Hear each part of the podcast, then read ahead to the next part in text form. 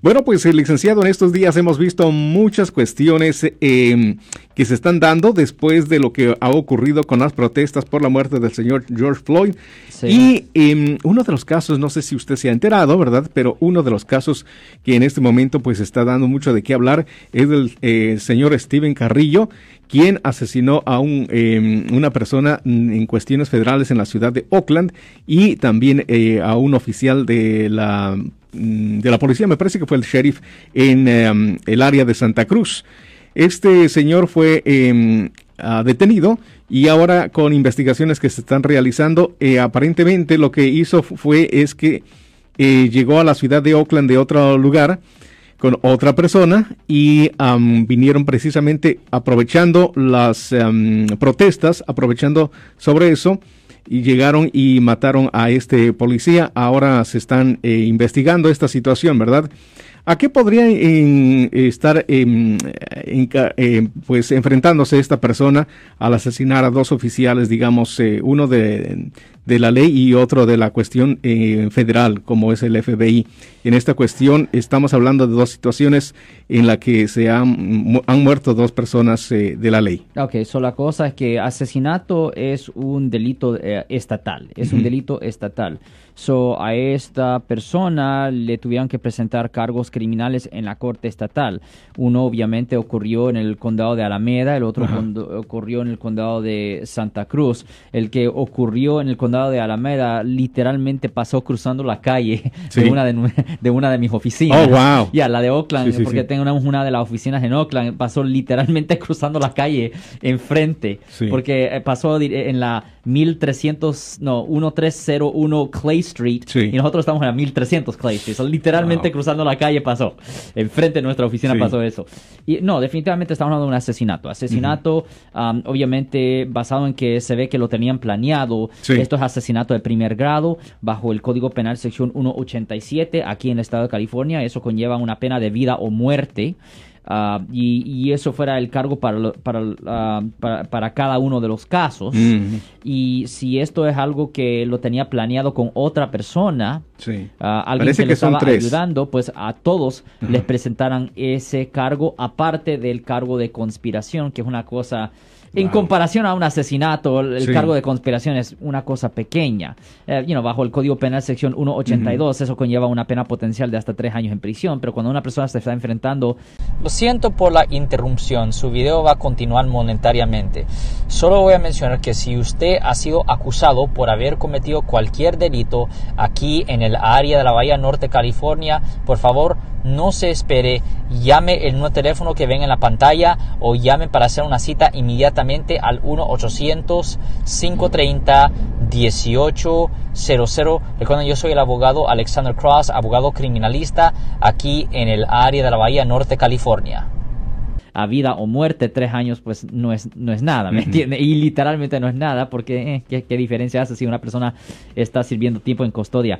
Y esa es una cosa, ¿me entiendes? You know, cuando las personas están encarceladas y están sirviendo tiempo, uh, you están eh, sirviendo la cadena perpetua, esas personas deberían de estar aisladas del resto de la población porque esa gente no tiene nada que perder a ese punto, eh, literalmente no tiene nada que perder. yo creo que yo he mencionado esto antes, um, una, una vez, esto me pasó solo una vez, yo estaba yendo a la, a la cárcel de San José para visitar a un cliente y yo no sé por qué pasó esto, pero me metí en un elevador, salí del elevador y cuando salí del elevador, pues antes de hablar de lo que pasó cuando salga del elevador, tiene que tener que las personas, ah, dependiendo del nivel de peligro, de, de, cómo de... Uh, serio es la ofensa que supuestamente las personas cometieron, eso determina el tipo de uniforme que la persona tiene. A veces hay uniformes cafés, Ah, hay uniforme amarillo, anaranjado, ah, verde y también el rojo. Rojo siendo el uniforme más, el más serio, ¿me entiende? Y el punto es que yo estaba subiendo en el elevador, me salí del elevador y cuando salí del elevador había un montonazo de prisioneros pasando por mí, así, directamente enfrente de mí, sin nada de Ah, nada de protección y todos estaban en rojo. Y yo estoy pensando, ok, si uno de estos me mata por una razón u otra, Ah, él no va a recibir ningún castigo especial, aparte de lo que él ya se está enfrentando. O sea, ahí bien, bueno, ah, sí, buenos días, eh, good day, ajá, ajá, y uno bien amigable. Porque eh, eh, personas que tienen el rojo, pues no tienen nada que perder, absolutamente nada que perder, porque muchos se están enfrentando a 30 años y más en prisión. Pero pero, you know, la, pero la cosa que estas personas que que asesinaron a estos dos ah, policías, uno federal y el otro estatal, en efecto, se están enfrentando a vida en prisión, definitivamente.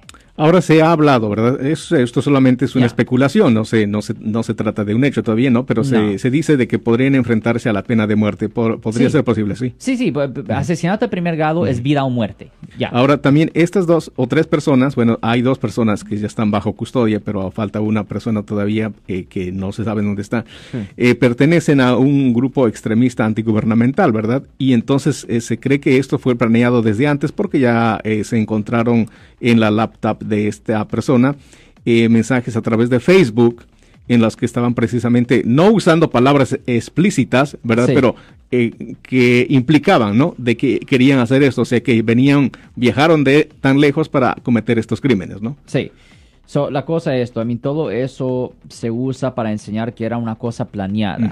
Y cuando una persona mata a otra persona y si hay evidencia que esto era planeado o una, una muerte fría, un asesinato frío, ahí es cuando es asesinato de primer grado. porque para que sea primer grado, tiene, la fiscalía tiene que enseñar que esto fue planeado en avanzado. Cuando um, no hay evidencia de que esto fue planeado, pero todavía existía malicia, y por ejemplo con lo que pasó con el, uh, ¿cómo se llama? El Derek Chauvin, el policía que mató al George Floyd, a esa persona aquí en California, por ejemplo, se estuviera enfrentando a una pena de 25 años a vida, no, no se estuviera enfrentando a la pena de, muerte. Para enfrentarse a la pena de muerte, eh, la fiscalía tiene que enseñar que había un plan. Un plan.